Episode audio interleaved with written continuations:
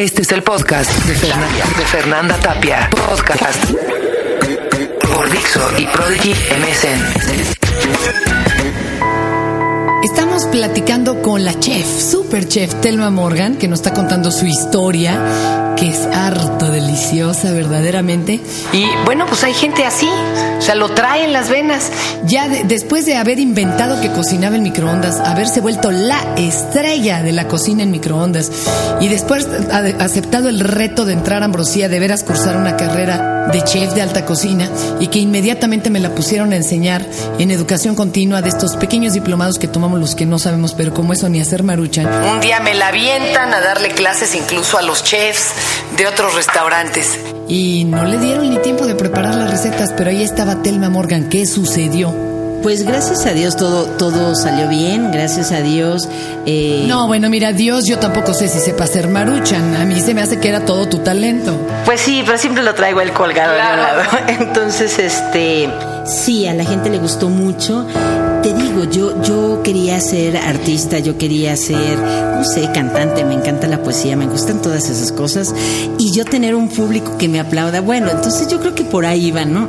Eh, las señoras pues eran mi público, les gustaba mucho y me empecé a, a- a quedar. Entonces, bueno, hacía la carrera, eh, daba clases ahí en la mañana, aparte daba clases en Panasonic y aparte tenía que hacer mis horas prácticas, que me tocaban en las noches y los fines de semana en banquetes. ¿Por qué? Porque eres becado y el becado tiene que pagar su beca con horas prácticas. O sea, ¿y tu hija a qué horas la veías? ¿Cómo?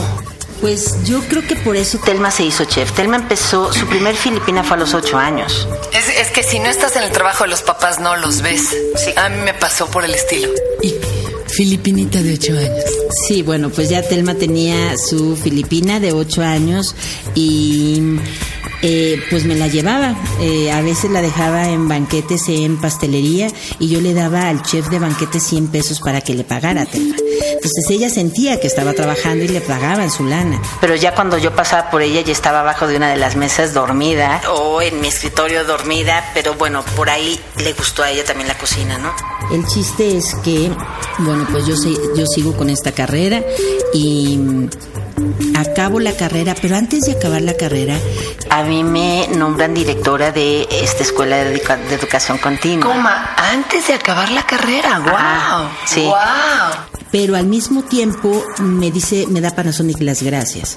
Y me da Panasonic las gracias con una patada en el trasero porque no me dan nada. Y me dicen que no me pueden dar nada porque era por honorarios. Después me entero que sí, ¿tú crees que podía haber peleado Sí, algo? cómo no, se puede pelear, pero. Pues, pues, Pero ¿y por qué no las sabía. gracias de pronto? Sí. Pues que ellos, que ya eran muchísimos años de dar esas clases y querían hacer otra cosa. Entonces, bueno, Siempre sucede así. claro, y sucede por algo, ¿no? Gracias a Dios termino con Panasonic y entonces Ambrosia me dice que si quiero ser directora porque ya me necesitan de tiempo completo. Entonces las cosas se van dando y se te van acomodando. Eh, pero fíjate cómo es la vida que de repente me habla por teléfono una, una editorial y me dice, bueno, pues me recomendaron, voy a hacer un libro de microondas. Entonces estás entre tú y otras dos personas. Entonces le digo, ¿y ¿para quién es el libro de microondas? Para Panasonic. Entonces iban a sustituir esas clases por el libro. Entonces me dice, le digo, bueno, pues tú sabrás a quién escoges. Lo único que te puedo decir es que quien conoce todos los hornos Panasonic soy yo. Y quien llevó 10 años hasta hace 3 meses trabajando en Panasonic soy yo. Bueno, pues el tipo ya no pensó más, obviamente me contrata a mí y me pide 100 recetas. 100 recetas que las vendí realmente bien para la época que era. Sí, pues ahí les hubieras cobrado lo que no te dieron de liquidación. Sí, claro, fue lo que hice. Pero no solo eso, o sea, hice las 100 recetas, las, las mandamos con fotos preciosas. Platos nuevecitos de ambrosía de la tienda que me prestaron, unos montajes hermosísimos. Y todo lo hicimos en microondas. Bueno, entrego las 100 recetas y me habla la editorial y me dice, Telma, están fascinados, pero nos surge 100 recetas más. Las puedes hacer en 5 días. Si las haces en 5 días, a ti y, a- y al fotógrafo les vamos a dar un bono extra de tantos mil pesos en un hotel o unos hoteles misiones tengo un bono por 40 mil pesos de hoteles misiones que después no pude cobrar porque acabando de, de hacer estas recetas me dicen que tengo cáncer.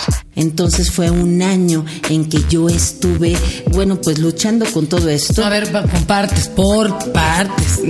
Se te echaste en cinco días las, las 100 recetas. Sí, claro. Eso es una locura. Sí, claro. Es una locura. Sí, claro, sobre todo cuando los fotógrafos se tardan tanto, porque yo no me tardaba tanto en hacerlas. No, no, no, no, nomás en tomar la luz más. Sí, claro, Qué todo espanto. eso. Y acabas el libro y en qué momento te dicen que tienes cáncer y en dónde. A ver cómo estuvo eso. La segunda tanda, yo ya estaba yendo a, a- a- verme una bolita que tenía en el seno derecho. Entonces había una chef que, bueno, voy a aprovechar para darle las gracias, se llama Rocío, Rocío Gómez. Ella era chef de un, de un gran restaurante de aquí de México, de cocina mexicana contemporánea. Ya no está ahí, no sé por dónde ande, pero bueno, se lo agradezco, ¿no? Ella acabó de hacer estas recetas mientras yo tenía que ir a ver qué pasaba conmigo. Ya me dicen que sí, que tengo cáncer, que me tienen que operar. Gracias a Dios no, no me extirparon el seno, fue en cancerología. Los dos los hicieron más chiquitos. Yo creo que por eso me lo mandó Dios, fíjate, porque estaba muy bustón y la tenía muy grandes y muy colgadas. Entonces dijo, ¿sabes qué, Telma? Te tengo que Te mandar voy a algo así". ahorrar hasta la cirugía plástica. Claro, entonces me las hacen las dos más chiquitas, más bonitas y me dicen que sí, que necesito quimio y necesito radiaciones y todas esas cosas. Ambrosía Guillermo Ríos, que en paz descanse, se portó maravillosamente, pagando todo lo que es el tratamiento. Y yo dejé de trabajar, obviamente, ese tiempo, ¿no? En lo que eran las operaciones y esas cosas. ¿Cómo y cómo saliste adelante? Pues como, como hay que salir en la vida, ¿no? Pues haciendo fuerzas y pues ni modo, no te queda de otra. La gente me decía, Telma, eres una persona muy fuerte. Yo creo que las personas que nos pasa esto no es que seamos fuertes, es que no te queda de otra más que ir, no te queda de otra más que estar y no te queda de otra más que aguantar. ¿Qué edad tenía tu hija? Ya en te- ese momento del Telma tenía... Son como 12 años y a ella le tocó curarme. Porque mi mamá se desmayaba si me curaba. Entonces, bueno, sí se la fletó fuerte, este, Telma. De hecho, bueno, son horas que pasas en cancerología, interminables. Eh, algo que yo no soportaba, bueno, cuando me rapé yo pensé que iba a ser el trauma de mi vida. Yo no pensé que me iba a morir sino raparme, ¿no? De repente me vi, no me veía tan mal, ¿ves qué guapa me veía?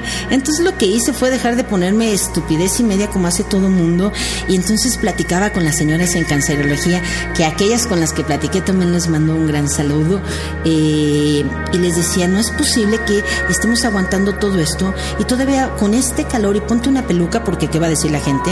Bueno, hay alguien que me ayudó que hizo una frase que se llama Gaby, la maestra Gaby, porque estaba algo de, de- de, eh, en la televisión de los cantantes y ella dijo, quien no quiera ver una gorda que se voltee. Entonces lo tomé yo a mí, que no viera, que no, quien no quiera ver una pelona que se voltee.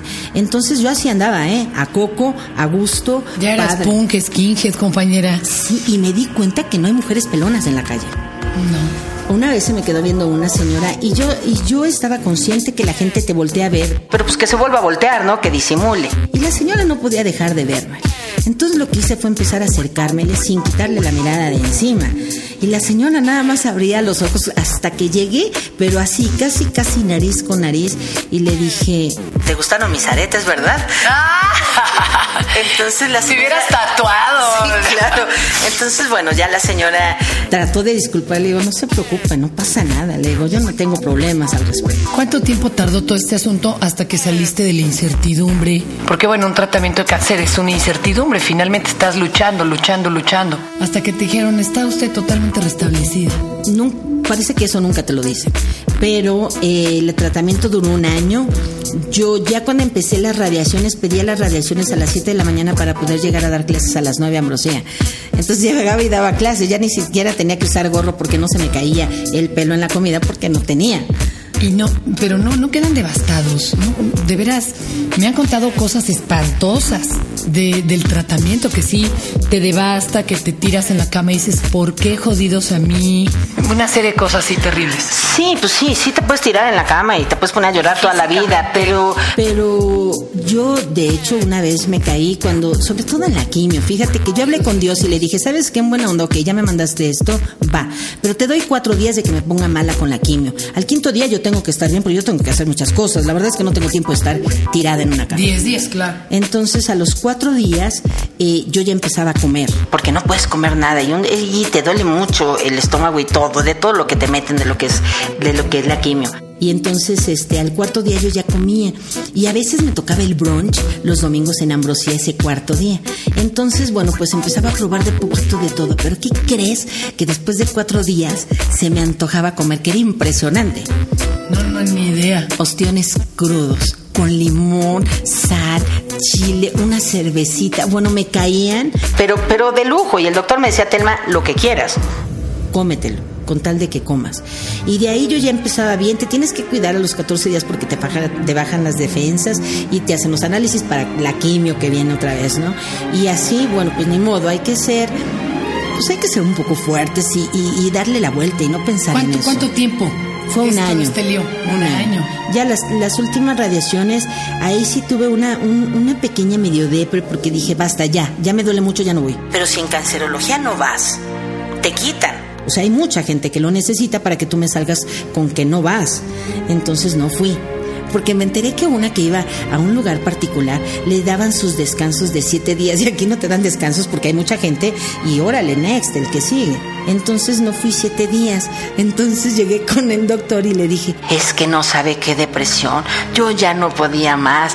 Yo decía, ya, ya, ya no me importa nada en la vida. Mangos, que a mí esas depresiones no, no dejé que llegaran. pero me dice el, el- el doctor, bueno, pues está bien, entonces ibas a seguir tu tratamiento, pero Tienes que ir con el psicólogo porque te están dando depresiones. Entonces, pues ni modo, ya tuve que pagar la cita. con el psicólogo, pero no fui.